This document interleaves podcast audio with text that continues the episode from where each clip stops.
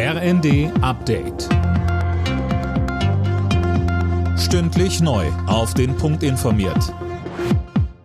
Ich bin Gisa Weber. Guten Abend. Angesichts der aktuellen Lage im Nahen Osten warnt der Verfassungsschutz vor einer akuten Gefahr islamistischer Anschläge in Deutschland. Verfassungsschutzpräsident Haldenwang spricht von einer neuen Qualität.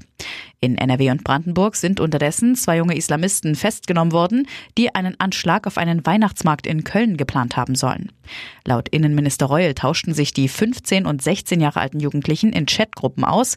Offenbar gab es bereits konkrete Pläne. Bundespräsident Steinmeier hat bei seinem Besuch in Katar heute dem Emir für seine erfolgreiche Vermittlung zwischen Israel und der Hamas gedankt. Steinmeier bat auch darum, die Bemühungen fortzusetzen. Im Laufe des Tages will die Hamas weitere israelische Geiseln freilassen. Im Gegenzug lässt Israel auch wieder palästinensische Gefangene gehen. Der Deal läuft morgen eigentlich aus. Die Amerikaner wollen sich dafür einsetzen, dass er noch einmal verlängert wird. US-Außenminister Blinken reist dafür erneut in den Nahen Osten. In Dubai beginnt morgen die Weltklimakonferenz. Über 80.000 Vertreter von Regierungen aus aller Welt beraten darüber, wie der Klimawandel begrenzt werden kann.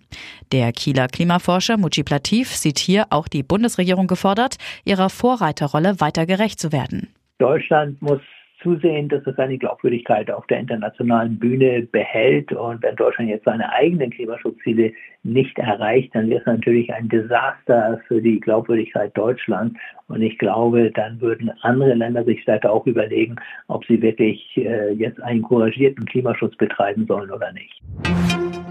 In der Fußball Champions League müssen heute Abend die Bayern ran. Um 21 Uhr empfängt die Elf von Thomas Tuchel den zweiten der Gruppe A, FC Kopenhagen. Gleichzeitig muss Union Berlin zu Sporting Braga nach Portugal. Alle Nachrichten auf rnd.de